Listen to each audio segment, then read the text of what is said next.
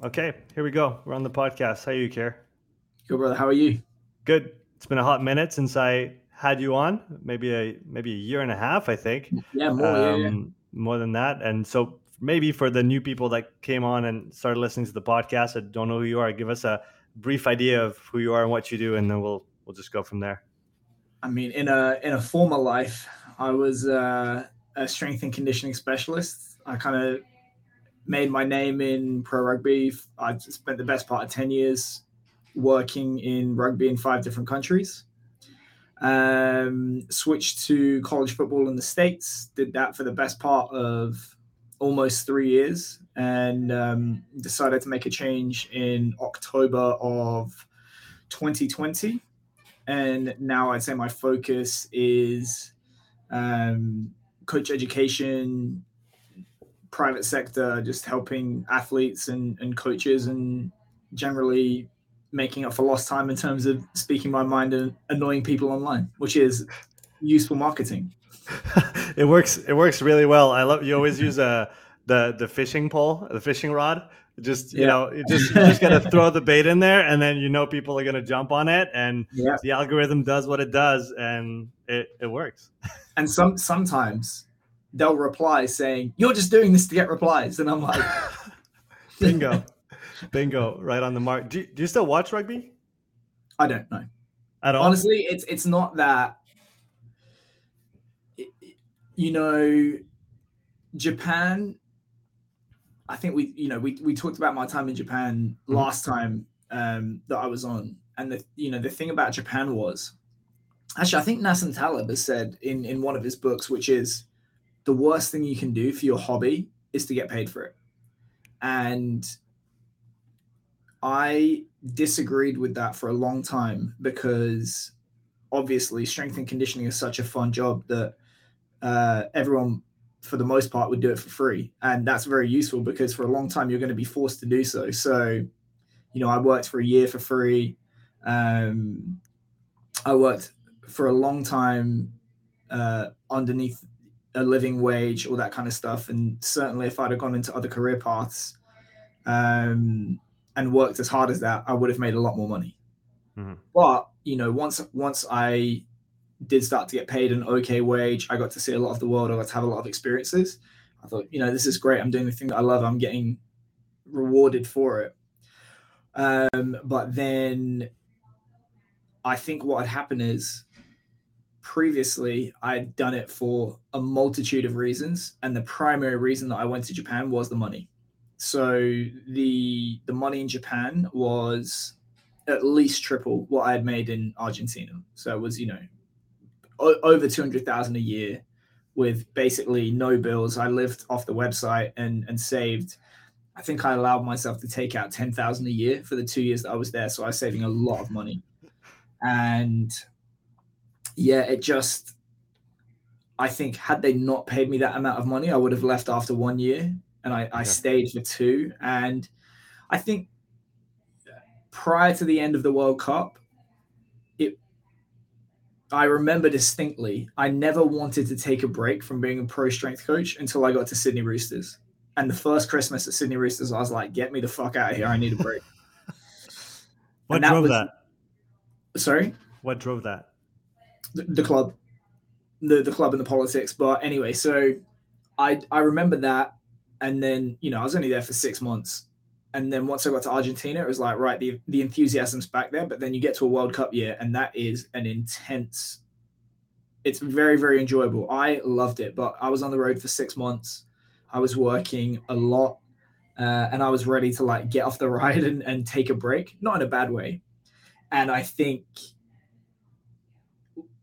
the I think I had six months between the end of the World Cup and going to Japan, and you know I was, I was, refreshed when I went out there, and obviously they they waved the money at me, and I was like, all right, here we go, enthusiasm. But it's that place sucked every last drop of enjoyment of rugby that I had out of out of me, and uh, a little secret for you. I don't think you need to watch rugby to be really good at training rugby players. because uh, you, you, did, you did on Strength Coach Network a long time ago. You did a fantastic review of all of the you know the time motion demands and the high intensity actions and stuff like that. You mm. don't need to watch rugby to do that. So yeah, I, I think I've watched two games of rugby in the last four and a half, five years, four four and a half. Yeah, and maybe it will come back. I don't know. Is it so? So is it just a? Are you disinterested now, or did you just overload on rugby and you just had to get away, and you're still in that phase of I, I just need space kind of thing?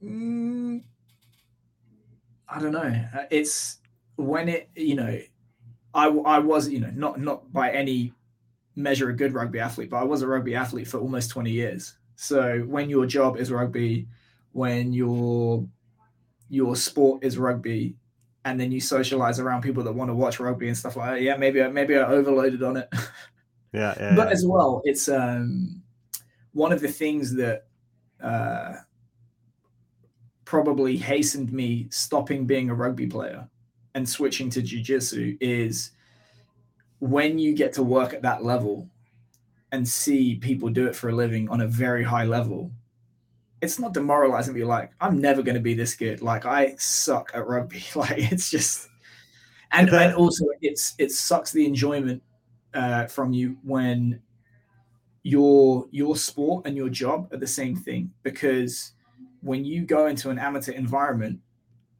you should just be able to train, enjoy yourself, and and not analyze but you've you basically got people that are completely unqualified to do their job and you're picking it apart mentally and you just can't you can't i can't switch off for sure yeah. I was, I was going to say that TV doesn't do justice to sports in general when it comes to how fast they go, how big they are, how hard the, the, the hits are in rugby. I was just looking at the some highlights yeah. of the, the past couple games, and yeah. I just, I've probably two years ago, I stopped having a team that I was for, and I yeah. I just want to see the best game possible and the best rugby possible, and, and, that's valid across sports. And just seeing the the the proficiency of the guys, the precision in tackling, there's somebody on the ball within a split second. I mean, it's I I still love to watch it. I, I don't watch full games. I'll, I'll admit to it. I'll watch highlights on YouTube. you get all the all the good moments, but I, I I feel like since I started you know, in rugby probably 15 years ago when I was still in my teenage years, late teens. Um, and now that there's there's a huge evolution that has happened in the sport in, in terms mm. of you know the the tactical aspect. And I guess you don't. I never got to see that until I, I started watching what's his name Squidge Squidge Rugby on uh, on YouTube. He does some some really yeah. in depth technical and tactical reviews, and you yeah. start seeing the behind the scenes of like how a team is like it's it's chess it's chess but with yeah. guys that run you know at insane and you, you know uh, the the data has actually started to come into that so i know for a fact that at saracens a lot of that is driven by the analytics. Okay so the, the tactical decisions are driven by the data. Yeah yeah. like because they i'm sure when you're an athlete you want to play exciting champagne rugby and stuff like that but it turns out that the data says you know you, you want to if you want to win play boring rugby like saracens do yeah, I, I, guess it's that makes me think of um, I think a tweet I saw. Twitter is fantastic, man. I, I used to not really be on there, and yeah. I mean, you do great because you you post your jokes and your and your kind of the, the, the little spikes, and it, it works. um, I guess everybody can use it the way that they that they that they see fit. Um, I've been a bit more involved in in the the whole sports science, uh, exercise physiology side of things uh, recently, and it's incredible how many experts will give you their opinion or answer your questions because they know that they can show that they know. you know, it, it, you can literally ask anything, and if you have the right people that see it, you will get 20 replies within an hour of like the best people in the world that give you the information you're looking for. This yeah. is it's a phenomenal resource if you could if you can leverage it. If you can bear it. and and if you can yeah i guess you have to you have to sift through the the sea of uh of of, of shit to get to it um mm. but one thing that came up was the importance of of, of data analysts and how uh, data science is essentially i guess it's already there but it's not necessarily democratized across the board in in, in sports where the you know the coach and the sports scientist and the data analyst are going to work as a kind of a trio uh, you're gonna have that triad, and just, they're gonna they're gonna need to function together. Well, like just decades behind. Yeah, and um, I think a lot of it. Not that I am by any means, but you you have to be statistically or data literate to understand what it is you're looking at and to understand the implications of you know what numbers mean and and how you should respond to them so there there has to be a level of understanding on the part of the coach. There has to be uh, skill on the part of the, the the analyst to present information in a way that it's going to because one thing that i keep telling myself again and again data is only good as the behavior change that it creates. Yeah. And you know having i think it's almost like the, the sports scientist the strength and conditioning coach is there to affect that behavior they're mostly adult babysitters. So all three of those things have to come together. And then also, if you look at the use of data within sport, it's really in its infancy. And I did a little bit of work with an NFL team about 18 months ago. And they were trying to figure out, you know, well, how, how do we weight training according to the strength of the opposition, you know, where we're going. So, you know, we can figure out like what's our win percentage. When our win percentage is low, we need to train lighter to be fresher. And when we know we're going to, so it's basic like in season periodization. Mm-hmm. They were getting those models from Las Vegas. They they use Las Vegas odds because the gambling industry is so much further ahead in terms of their use of data and wisdom of crowds, mathematical models, all that kind of stuff. They don't do it. They just go on the gambling odds and be like, right, okay, here's our odds. Yeah. It's yeah. it's it's pretty incredible, like you said, how far we are. It reminds me of you know James's uh, James Smith's uh, last book, talking about how it's got to be uh, it's like an orchestra. It's got to work together. And uh, when you said this, the you know the data analyst needs to then translate it into actionable information. Um, I see that as a huge barrier, given that you, I guess, usually, usually it's a it's an oversimplification, but the personality profile that usually tends to do well with big sets of numbers is not the personality that does well with talking to a crowd, being open, and and having you know human communication. If if we're going to say yeah. that, um, how do you see that gap being bridged over the next few years? I've I've thought about it a lot. Um, I think I you know I did think about this when I was in the college sector, which is it it, it would almost have to be like a chief of staff model. Mm. So rightly or wrongly, presidents have to make decisions. But it's it's the you know I was listening to a podcast the other day by um, a CIA uh, agent, and they talk about the the presidential briefing. So every single day there's a there's a presidential briefing. It's 50 to 120 pages, and it's all of the um, intelligence information on a daily basis. What are the threats to America? And they condense it down into that number of pages. It's taken from I think there's 14 different intelligence agencies that gets compiled, and still it doesn't get to the president. It has to go to a briefer. Hmm. So it'd be one or more people have to read um, through that document in their head thinking about, hey, he or she doesn't care about Malia. They care about North Korea. They care about this and, and so on. And then thinking about the issues and then how to present them to the executive. And then the executive makes the decision in the room with people providing guidance. Mm-hmm. And I think the barriers to that happening in sport right now one is financial uh, two is probably organizational, uh, and three maybe cultural. Because yeah. certainly in North America, the head coach is is Jesus.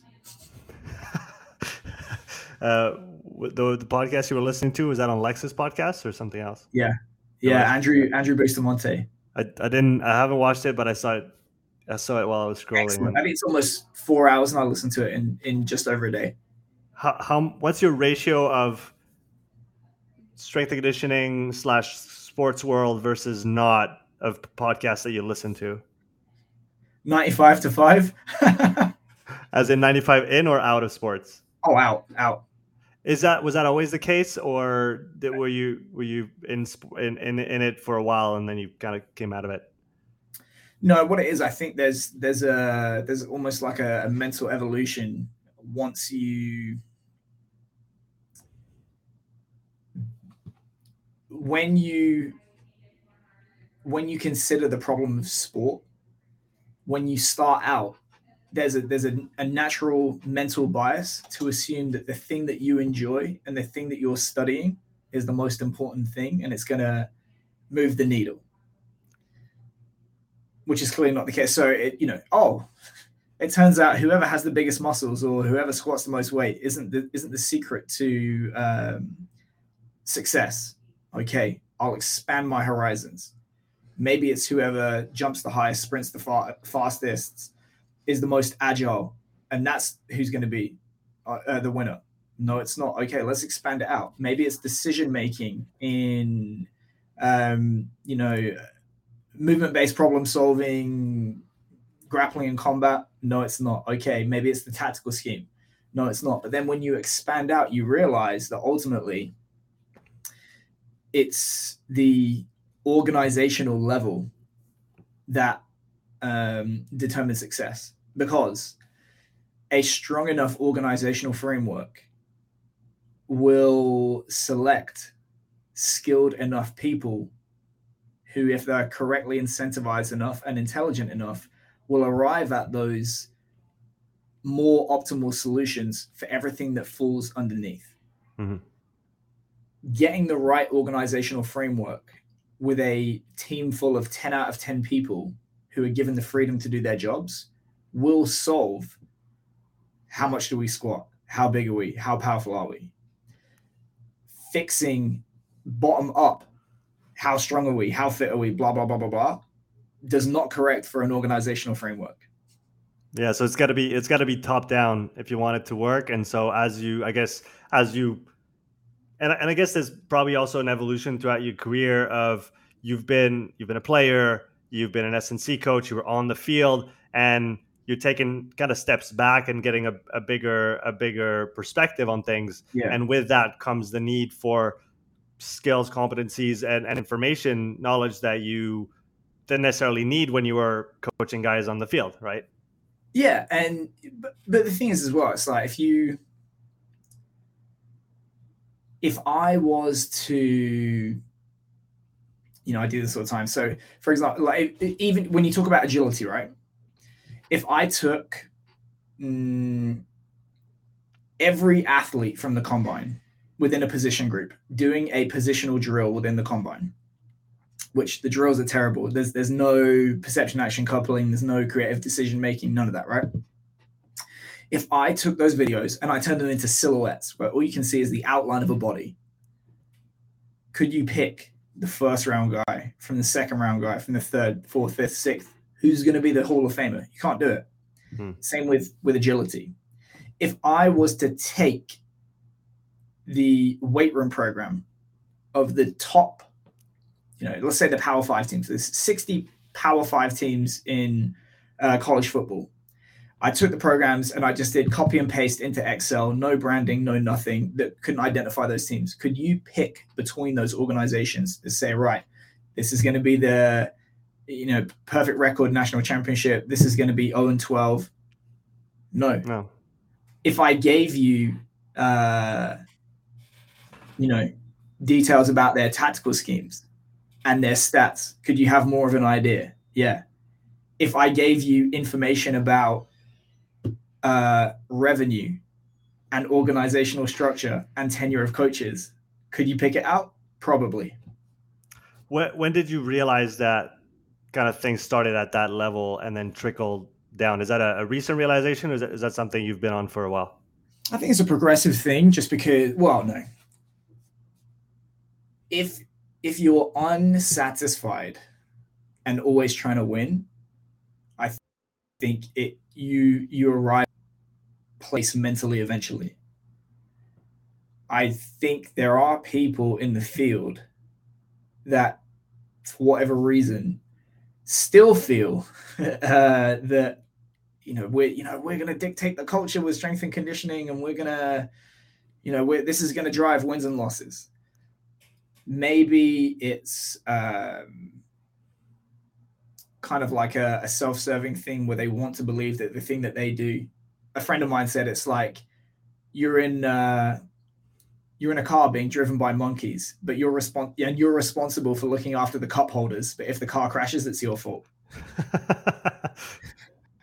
so maybe it's that. Maybe it's a, a misunderstanding. Um, people, uh, they're not like they're almost subconsciously incentivized to not realize that their their part doesn't matter really at all. um, but I think if if you always question everything, you know, every, every strength coach should take acid. question everything. It's like, oh, what the fuck are we even doing? um, you talk about culture, and I, what I've, one thing I've always appreciated about your work is the importance you put on definitions and defining terms so that we know what we're working with. Um, do you have a, a, good definition for culture within a sporting organization? Yeah, man. I no, I don't think I do. Just because it's it's so uh, it's a, it's a feeling, obviously. But I think what it is, it's implicit values to some level. They're not yes. necessarily explicitly stated. I guess that's one part. It's not like the whole thing, but, but that's what came to mind. Is is like um, you know, not even that. Just because I, I feel like you know, talk, talking about the CIA, mm. and you know, I have a, a, a, former assistant of mine that now trains uh, individuals in the special forces. I had dinner with a guy um, that was in a branch of the special forces the other day, and if, if you look at some of the stuff that goes on in those environments that um, doesn't get reported on, some of those values are, are, questionable. And yet they're pointed to as having outstanding culture and stuff like that. So, yeah, I think it's uh, certainly a, a sense of belonging. Mm-hmm. I think I think maybe I can't remember who wrote it, but it, it's it, it, probably was something to do with special forces. But like basically, successful individuals need to have um, two reasons to do what they do one for themselves and one for something bigger than themselves for when the first one fails. Mm-hmm. So it can be the man next to them, it can be for religion, it can be for family and stuff like that. I think you some organizations can't even get one of them. so I, I, feel like you you have to make sure that you have individuals that they're extremely motivated for themselves, but then you can artificially create a belonging and those those bonds between individuals to strengthen the culture. Um, and I think it is it's top down and it is also bottom up. So yeah, because everybody's involved at at, uh, at, at the cultural level, right? And if if you don't have the correct person at the top of the hierarchy steering the direction that the organization is going and prompting certain things, it's probably you know a, a winning culture is not going to evolve out of nowhere. But at the same time if those uh, if it doesn't manifest itself in behavior on the ground and those individuals aren't uh, living it out it doesn't matter what people at the top say. So i think it is both. Yeah don't don't listen to what i say. Look at what i do and you you'll know who i am kind of thing. Um, exactly so I, because you know i've i've worked in you know organizations where they say, "Oh, you, you know, you win with people, you win with people, you win with people," and they said, "Great news, everyone! We've we've got a fifty-three million dollar donation to build a new facility," and I put up my hand and said, "How much of this fifty-three million have we assigned to recruit, develop, and retain the people that we win with?" And the reply was zero, and the excuse was well, it's not on us to tell donors how their money should be spent. It's their money. They get to donate it however they want. And I said, Have you ever gone into a store and left with more products or different products than you originally intended to come in with? And that is because you came looking to spend money and somebody said, No, no, no, you don't want this. You want this. Here's why this is going to work for you. And it was an absolute cop out on the, the part of William and Mary. to cite no names. Uh, yeah. So I guess there's there's that responsibility part especially on the higher echelons of an organization. What what is the role of open communication from your point of view in um, positive, I guess, a winning uh, culture? Huge, huge, because you know I no nobody is so perfect that they're going to get it right all of the time. So there has to be there have to be mechanisms in place to just not even ring the alarm bell, but just to to to nudge when things get off course. And obviously, the best people can get a lot of the way there themselves with self-reflection, um, iterative practice, all that kind of bringing in third parties and, and consulting. Um, but nobody's perfect. Nobody's going to get it the whole time. So have you know, communication is the the the pathway to making those changes and having uh, honest communication is key because if you don't feel that you can tell the truth you either tell a lie or say nothing which is as good as as no message and i actually think that at least in part, you know, there's a, there's a lot of factors as to why football athletes get run to death every single year in, in North America. If you look at the the fatalities uh, in American football, almost all of them occur in training, not in matches. Mm-hmm. Which training is a completely controllable environment. Nobody should die. The heat, you know, if you if you look at the deep south in particular, the heat is a factor. Um, the the body mass of big linemen, all that vascular resistance, it's a factor. The equipment is a factor, and, and so on. But almost always in those uh, reviews, when someone dies, it's the fact that they were getting pushed and pushed and pushed and pushed, and somebody didn't didn't stop that coach and say, "No, this is not happening." And I believe that is because within American football, there is a much more stringent hierarchy between coach, assistant coach, intern, athlete, and so on. You don't speak up. People people would call me sir or or coach all the time. And I used to coach. I used to joke. I'd say, "No, listen, cunt. My name's Keir, the rugby guy." Right? but the the inability to have that honest dialogue and communication, I would I would argue, has been a factor in a lot of needless deaths. And if you look at uh, in rugby, you know, there was there was one death in the NRL a couple of years back that I can think of, and I struggle to think of uh, prominent organizations within rugby or even soccer or you know all all sports work hard. MMA work fucking hard. Name me a prominent MMA athlete who's died. In training. Look at the culture. Look at the culture in MMA, and it is a very horizontal culture. Mm-hmm. It doesn't mean that there's not respect. It doesn't mean that there's ultimate authority with the coach or you know decision making with the coach, but the communication style is very very different. So, concretely, what does communication look like in one of those you know winning organizations? How should communication be able to occur between the different echelons and across uh, like horizontally, as, as you mentioned from your point of view? Frequently, uh, just because you know, when you when you see a plane take off, they don't take off, point it in one direction for three hours, check the GPS, oh fuck, turn. It's it's check, adjust, check, adjust, check, adjust. Um, I think that it so frequency, clarity. So being very clear in what it is you're trying to say. Um, being respectful of emotion, but trying to remove emotion as much as possible from it. So hmm. a, a, note that I wrote down three years ago, I forget his name, but he worked he worked for the the Jets and the Dolphins. He said, "I am not my idea." So this it's a struggle. Here it's 2022.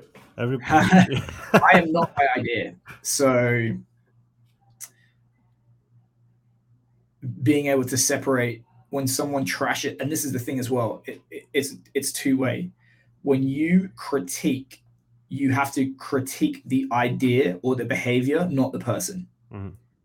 and when that's done, you have to detach yourself um, from that criticism and understand that it's the idea being criticized. And this is why the culture is so important because underneath that, fundamentally, I have to believe that you like and respect me and that you have my best interests at heart. And that is where the culture comes in. Um, because the right message delivered by the wrong person or in the wrong context of a relationship is as good as no message because it gets dismissed um, immediately. I guess it's very helpful when you frame it like that when you dissociate idea, behavior, person, uh, because but but that that has to when you enter an organization for that to occur, unless somebody spells it out for you and say, or it might not take this form of hey we distinguish between this and that. This is how we yeah. communicate. But it almost has to be part of the induction process to some extent so that you know that this is how things are going to function. Whereas i guess and i don't have unlimited experience joining new organizations um, nowhere near as many as you did but uh, that's usually not how it works. It's kind of, hey, here you go. This is how we do things, and now go go do your thing. Or I mean, simple but not easy. yeah. Well, you know, the, the thing is as well is you.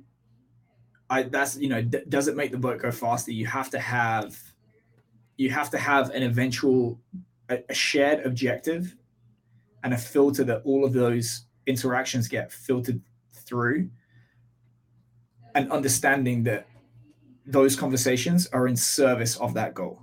Because and also having shared definitions about what it is you're trying to achieve what's objectively true all that kind of stuff. Because otherwise you get this situation um, where one person thinks one thing another person thinks the other thing. They they enter into a conflict and leave thinking that they're both right and nothing changes and i guess that is it's it's uh it's scalable. It's fractal in the sense that it applies to an organization but it also applies to a simple coach athlete relationship in an individual sport or, or something like that. This is it's true at, at all levels and uh, at any level and all levels at the same time.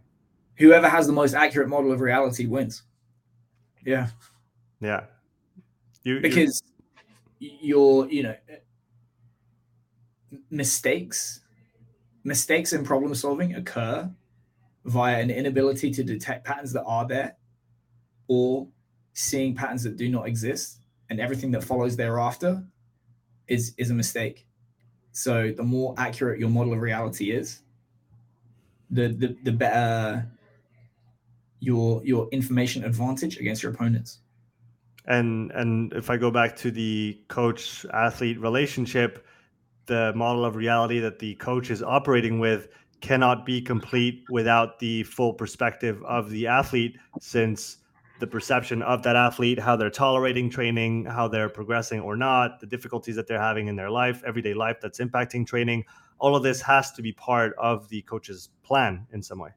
No, nobody has access to 100% of information to to make perfect decisions. I was reading a book about economics recently and this is the reason why communism, central planning, um, fixed prices doesn't work because it assumes that one organization has access to all of the information to make the perfect decision. Whereas with uh, free markets, there's the, the feedback mechanism of the market. People, you know, supply and demand, people buy, people don't buy. The market is going to set the price. So it's, it's, it's being able to draw from all of those different sources that gives you the correct answer. Yeah, yeah, you're, you're totally right. You cannot have hundred percent, but you still need as well, not maybe not as much as you can, without being you know intrusive into your athlete's life. But as a coach, yeah. you you still need a, some key points of information that are going to inform you. That, like you said, it's that feedback loop that allows you to then plan again and plan better and adjust and move forward. Yeah. So, for example, looking at uh, distance covered via GPS or, or high speed high speed running accels decels per minute, what appears to be a lack of fitness, you can completely change your opinion based on readiness data, a conversation with the athlete about their home life, looking at uh, you know medical information. Have they been sick recently? What was the game like last week? They're all, mm-hmm. all examples of you can come to very very different conclusions based based on supplementary information that you use to factor into your your thinking currently right now from your perspective if you just take a snapshot in time middle of 2022 what are the underrated metrics and overrated metrics that you see being utilized generally the the, the volume metrics are overrated. Because well yeah yeah volume and average metrics are overrated. So you and i could go out now and jog the volume of a rugby game at the average meters per minute and just we could have this podcast like that. Why is it that athletes get fatigued? It's because of the intensity duration and density of high intensity sporting actions so using volume metrics or average metrics to infer uh, impact. To be honest, using any metric to infer impact, but using those to infer impact is not smart. Um, and then using metrics to infer effort when a lot of the time the environment is going to dictate your activity for example, um, you tend to see that blowout wins and blowout losses produce um, the highest volume metrics. You run all over them in attack, every try is a breakaway, the metrics go up. Or you're chasing those in defense and the metrics go up. But the intensity metrics are, don't tend to be as high. They break away. Fuck. Here we go. Jog back to the try line. It's the tight games that produce the highest intensity metrics because it, you you have to you have to put that effort in to stay in contention, or you have to put that effort in to to to force an error and to have an uncontested scoring opportunity. So there's there's a lot of of context that has to go into interpreting those uh, numbers. So the volume is overrated. Uh, averages are overrated. What's underrated in your opinion? Um, actions per minute. Um, probably probably the tactical metrics are the most most pivotal to the outcome of the game. Okay.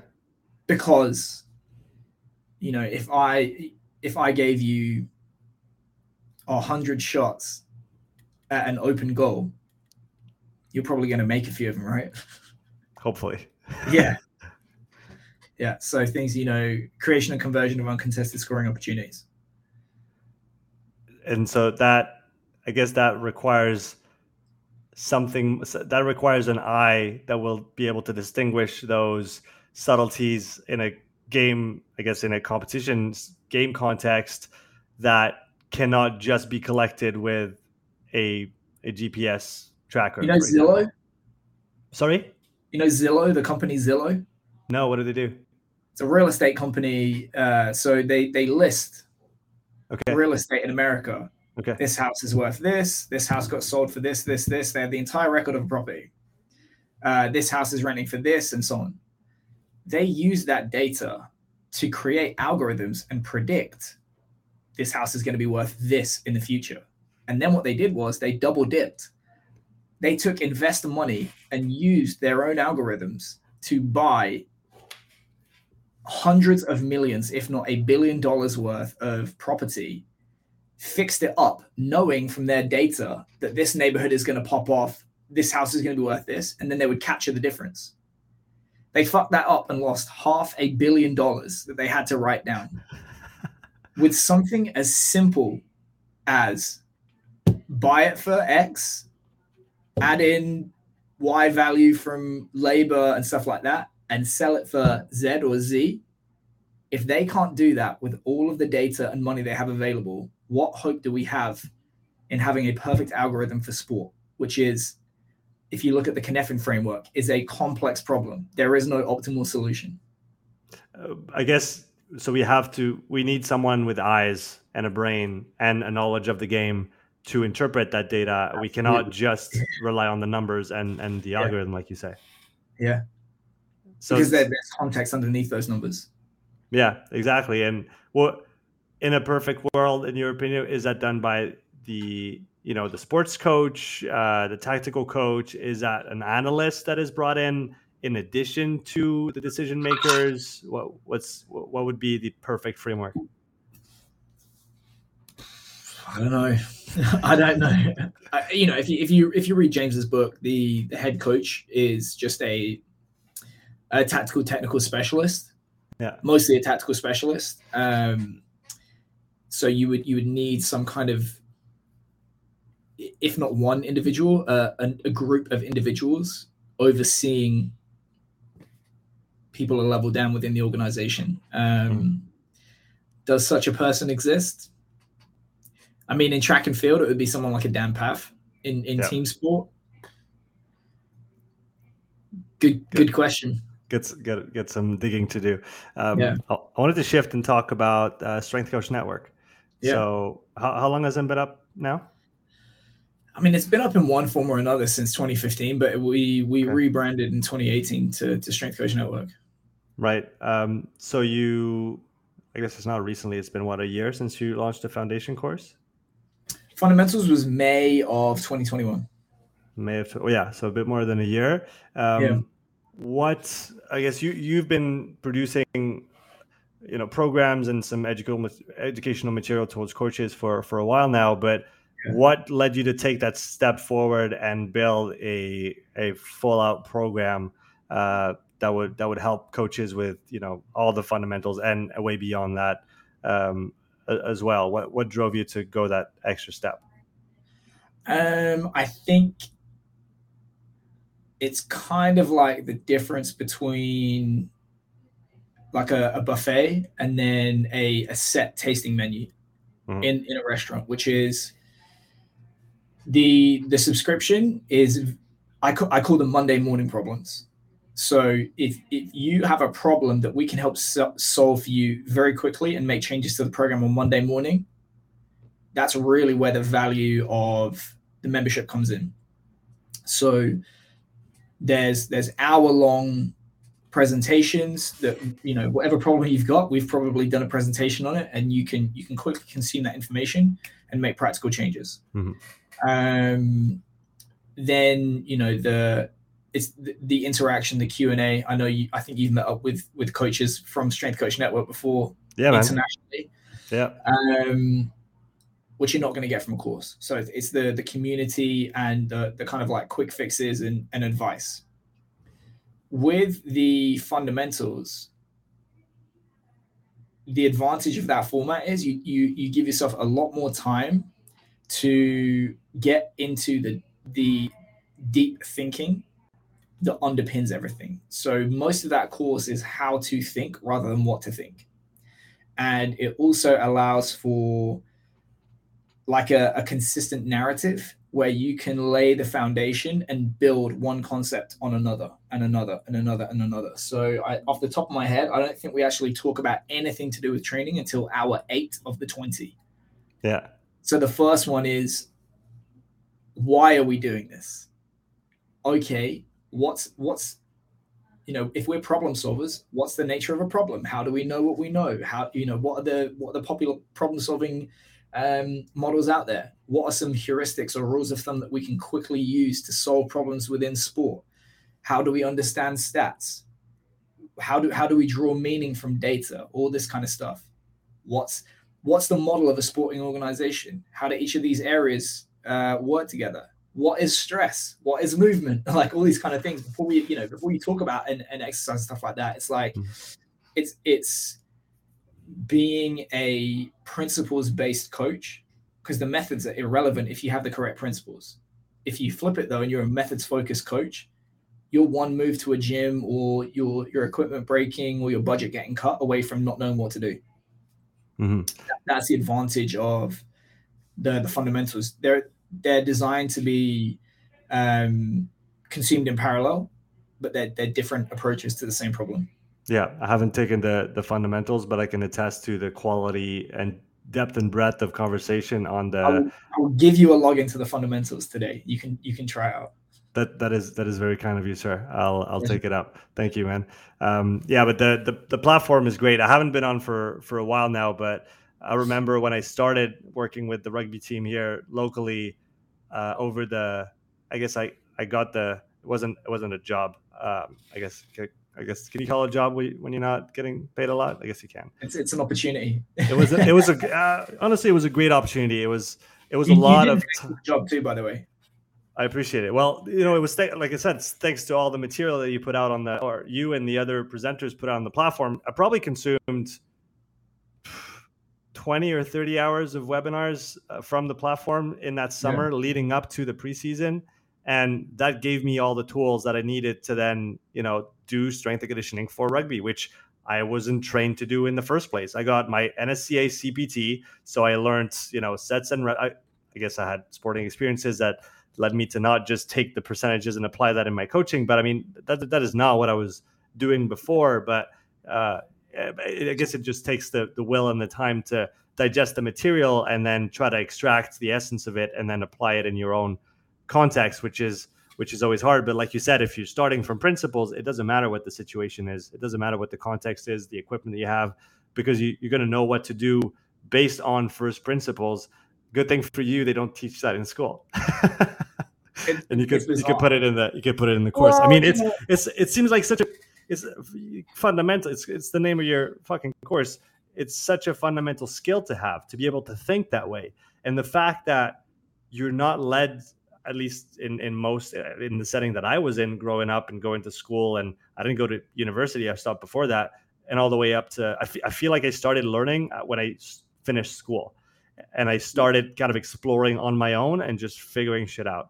And then and then getting the lay of the land and, and going deeper into into like you said, like first principle stuff, going back to fundamentals and understanding where things start and then how things trickle down from them. But it's it's bizarre that this is not taught in just primary well, education. what it is is there's just a bunch of, of different reasons why that would not be the case. One is scale. Mm-hmm. You, you, know, the stuff that you were talking about requires, ex, you know, experience. You don't get scars from reading the page of a book. You get scars by doing it in the real world, making mistakes and stuff like that. So you, it, the apprenticeship model is a much easier path to doing that than uh, what we currently have in higher education. But how do you scale that apprenticeship model? It's very, very easy to add another 50 seats to the lecture hall and collect 50 times whatever a year of tuition is. It's a great business model. It's shit for producing coaches that can actually train athletes. Another one is respectfully to a lot of lecturers out there, never done it. They've never done it in the real world. It the amount of people who they get their degree, they get their postgrad, they get their PhD, they immediately switch to being a lecturer, and then they're the expert in the room. They haven't trained any more athletes than the people they're coaching. They understand research great. They understand uh, the the the why, but they don't understand the what or the how. And you know, there's an individual I'm thinking of who his first high profile coaching job he got from being a board member of a national organization, which he got from being a lecturer and being a researcher at university, which he got from having a PhD, which he got from having a master's degree, which he got from having a degree. So he made it to the board of a national organization based off a bunch of things that had nothing to do with training athletes to then dictate to other people how they should be training athletes. Mm-hmm. Yeah, so you, you often use the term, uh, I guess Nassim Taleb's term, skin in the game, and yeah. you, you definitely want the person working with you and guiding you to have been there, done that, got the T-shirt and and more, uh, or or at least, I guess that's that's an interesting one because I was I was talking to James recently on the podcast, and like he was saying, um, experience doesn't mean doesn't always translate into knowledge, right? Because you have you know coaches that have that have 30 years of experience in the field and they're doing everything wrong. I have uh, one so, one year thirty times. yeah, that's a good way of putting it. Uh, so at the same time, obviously, if you've done the mistakes and you've been there, you can always do it better. That's especially if you've drawn lessons from it. Um, but then learning, if yourself you're trying to get to a place, you want to be learning from the people that have done it, right? And I, I guess that's one of the things that you've done with Strength Coach Network is people that present um, in in the in the in the webinar. Is it is it once once a month you get yeah. webinars yeah. pop up? We, okay. If you do not make your living training athletes, you don't present. Right. That, yeah. But again, that, that makes that makes a lot of sense. And in that in that regard, you get information from the people that, that there's that, I guess that good balance between field experience and then I guess life general life experience as well. But you usually the theory behind it as well. And I guess the marriage of the two is where eh, eh, it's always in Absolutely. the in between. It's, it's, always a, a V diagram problem, and you want to be yeah. in the middle of or in the intersection, right? That's it's you, Lewis Hamilton. Lewis Hamilton would not be able to function as a Formula One driver without getting the input of engineers, mechanics, uh, yeah. techs, all that kind of stuff. But he is never going to pull into the pit lane and say, "Oh, how should I drive this car?" Do you know what I mean? Yeah. Right now, we've got the mechanics telling you how to drive the car. Mm-hmm. Mm-hmm. That, that's not the value of academia. Do you have a number two course that you're looking at building on top of the first one? What is the direction of? Uh, we of we actually already released it. So oh, you have it. Good. Yeah, we do. Uh, it, Fundamentals two is not public, just because we intended for them to be consumed in order. Um, you want you want to have done the first one before you do the second one. One has to be a requisite for two. So mm-hmm. the reason we did that is one one leads into the other, and they're they're designed to be consumed in order. So the the postcard task that we set ourselves was if we had to lock an intern in a room for a weekend and we got you know 20 hours to teach them as much as possible that is going to advance them towards getting their first paid position as a coach what would it look like? Or what you know to set them up for the rest of their career what would it look like? And that was what we came up with fundamentals one. Fundamentals two is how would we take that paid coach, that newly paid coach, and accelerate them to being a director of strength and conditioning as soon as possible, as you know, as effectively as possible. And they're, they're slightly different tasks. You can, you know, there, there, there's additional things that we talk about in fundamentals one, for example, like financial literacy, mm. because you have to accept the reality of the field as it is and that's a conversation you want to have on day one so that you can bolster yourself against it. So there's some additional stuff that we throw in, in, in fundamentals one. But getting a paid job in strength and conditioning, because you haven't put in the time yet to master the skill, like I said, it's much more about how to think so that we make sure that you you absorb those skills as accurately and, and as quickly and as easily as possible. But you can get hired as a strength and conditioning coach by thinking well, being enthusiastic, available, and hardworking. Once you become a paid coach, those things are just assumed because you know if not you're going to get passed by the people that do have those things however there are a lot of available enthusiastic hardworking individuals that are fucking terrible at training athletes so the the back of the envelope for fundamentals two was mastery. How do you produce the best, most consistent, most um, time efficient results with the athletes that you train possible? So it's a slightly different brief. Um, and I'm actually in the process now of designing a course for release early next year which is completely about the business and financial aspects of, of being a coach. So it's, it's called Strength Coach Network Money Moves. is that going to be a standalone? I, I, yeah, well, well, that's going to be a standalone. Um, just because I think there is a lot of there's not well, yeah, there's a lot of hunger for that kind of information within the field because it is such a pain point. Mm-hmm. I don't think anyone in our field gets into it because of the money. if they did, they wouldn't be in the field. But the number one reason that people suffer within the field or leave the field is money. Yeah. So being able to help people take that off the table and coach for the best reasons, which is because they want to, that's why I'm writing the course. And I, you know, I'll say it because I, I, put it out publicly. I don't normally talk about numbers, but like we just got to the point where Strength Coach Network has has cleared over a billion in wow, um, yeah, revenue. Not did I say a billion? Million. You did say a billion. That was a lot. a million is great. A billion, we'll we'll get yeah. there. Give it a couple we, years. We put a million, and yeah. I was like, well, because I'm second guess myself a lot. I'm like, I can't speak on this. I'm not qualified. Blah blah blah blah. blah. But like mentally, that was like a barrier. Like, okay, we cleared a million. Like, that's a you know, how much does the average strength coach make in side income off their own back? 10k. Mm. So we've been able to do a hundred times more than that. Okay, maybe maybe there is some value that we can impart to coaches, and then you know, speaking to other individuals in the field, Mike Wadango, for example, was just like pinned me at a conference recently. He was just like prodding me, like, release this, release this, release this. And then speaking to other coaches, like, hey, do you think this would be valuable to the field? So that's what I'm in the process of um, writing and releasing early next year.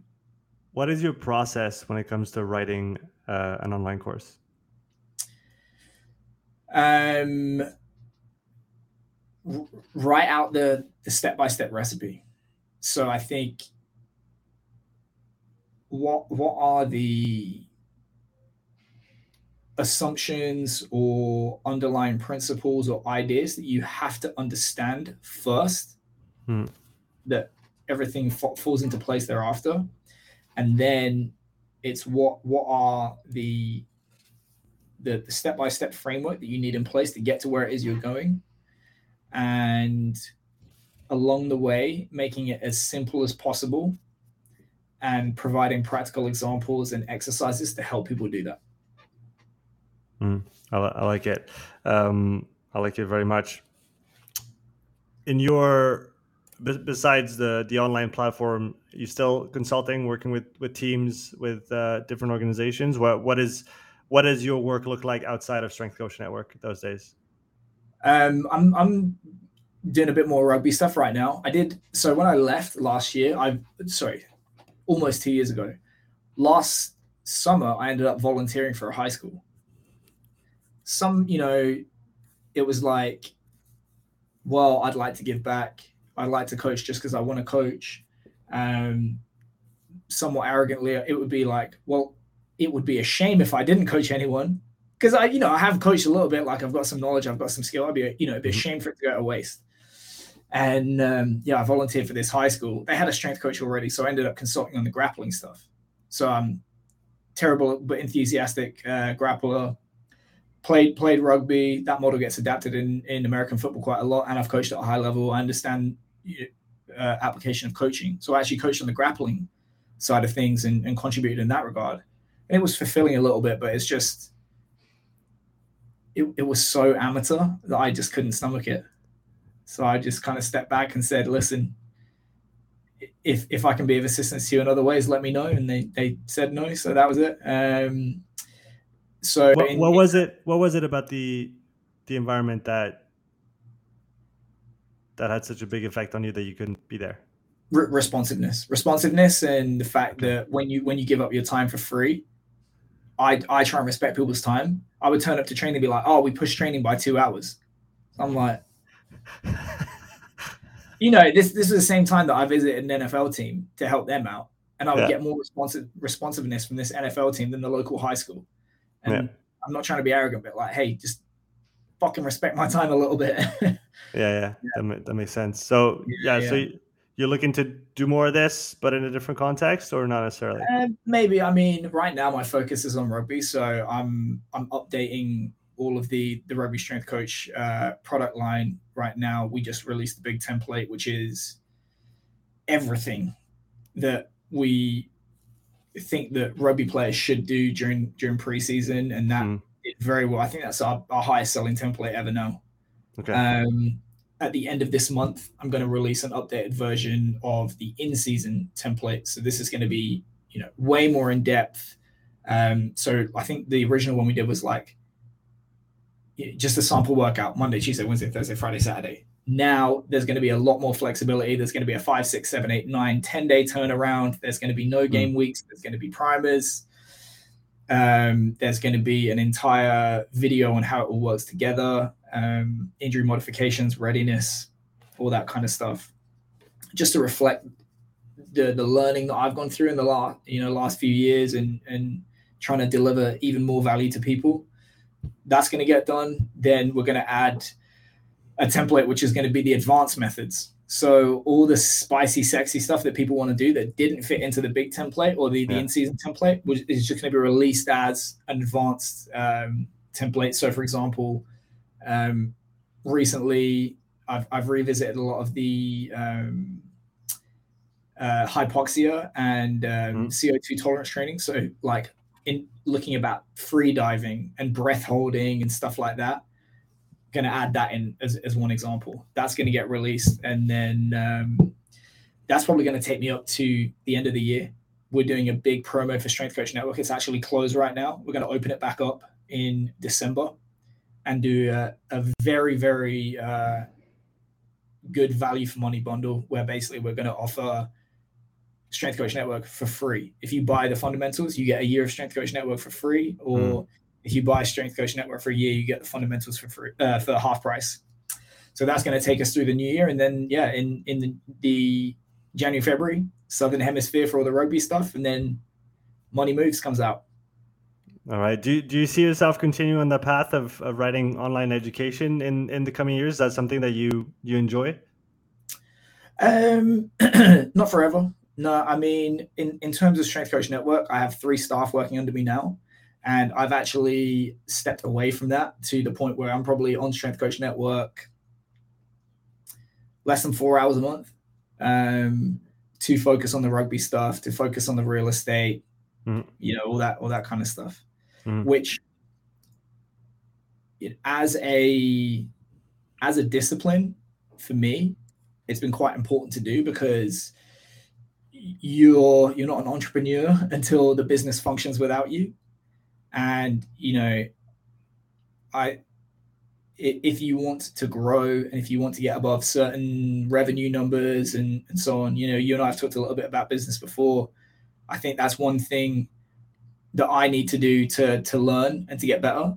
And it's a particular challenge within what we do because how do you scale something that's inherently unscalable when i just said you know oh you need the human element you need judgment you need this you need that yeah mm-hmm. it's a challenge it, it is, and it, it's you were talking about the filter earlier, and filtering decisions is going to make the boat move faster. I find myself in the same situation now of um, my calendar is full, and so yeah. I have to be very conscious about okay if I and I'm the first to add shit because I like doing shit and I shouldn't. Yeah, yeah.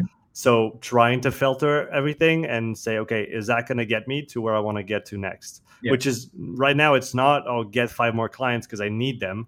Uh, yeah. It's like, no, no, I, I don't want more. I have, I have, I don't have space anymore. How do I get beyond that? And so, like you said, uh, I guess what got you here is not what is going to get you to the next level. And I'm sure that you talk that you talk, you're going to talk that that is reflected in uh, fundamentals too, and in, in the in the in the course you'll you release in the new year as well.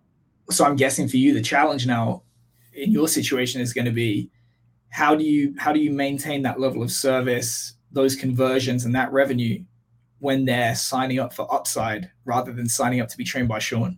Mm-hmm. That's going to be the challenge. And then, you know, find finding a way to scale what it is you do so that you're working on the business, not in the business. You know, Howard Schultz wasn't there making lattes in Starbucks. He was like, it, it's a challenge. Um, but yeah, it's, it's one that I'm I'm trying to work on. You know, over the last 18 months uh, I so one of the I think I mentioned it to you last time when I left coaching, I picked up the almanac of Naval Ravikant at uh, Scott's house when I was in Arizona, mm-hmm. and I read that book and I was like, "Fuck!" Like, no more hours for dollars, and it's painful in the short term, but ultimately you you make way more in the long term, which is n- no more consults, no more writing programs for for online coaching, none of that stuff. So mm. it's like the rule that I have now is if, if if it's if it's not scalable, I don't do it. Yeah, I guess that's the. I'm not. I'm not there yet, but I'm. I'm working towards. Like last year, I was coaching five days a week. In yeah. January, I switched to three. Uh, actually, like the, a week ago, beginning of August, I switched to two. So now I have two days of in-person okay. training, and the rest is. Uh, I still I still do one-on-one stuff. I've got the testing with my athletes. I've got, but I've got the online education that I'm building out, the podcast that I keep pushing, the YouTube channel, and yeah. like you said, you you have it's painful in the short term. I can relate to that because it's a sacrifice in a way, but it's it's you're almost taking that time away from instant dollars to invest it into future dollars, kind of yeah. kind of thing. Uh, but again, it, re- it requires to think ahead, know where you're going, what you want to accomplish. Uh, but it, they're they're fun challenges that I guess are not the same challenges than I had you know five years ago when I still wanted, needed, had to learn a bunch of things of how to how to do the, the coaching itself. Career, career progression is just earning the right to deal with bigger and bigger problems. It doesn't get easier. I like it. That that's really well put. I think we're going to end on that here. Um, that was great, man. It was fun catching up. It's been it's been a while, like I said. Uh, yeah. I'll put the the links to Strength Coach Network in the description. Um, where else can people find you online? Uh, Rugby Strength Coach. So if you just search Rugby Strength Coach or Strength Coach Network, Strength Coach Network is for reasons of scale. I you will not find my face pretty much anywhere on on Strength Coach Network uh, social media. Um, but if you enjoy memes and uh, trolling, then Rugby Strength Coach. Awesome, man. Well, thanks for coming back on. That was great. Pleasure, man. Thank you to this episode. If you would like to support the podcast, please take a few moments to leave a written review and a five star rating on Apple Podcasts. If you want to watch this episode again, you can find the full video recording on my YouTube channel. You'll also find hundreds of hours of free content, all my podcasts, my thoughts of the day, structured presentations, and more. So don't wait, go subscribe, and I'll see you in the next episode. Take care.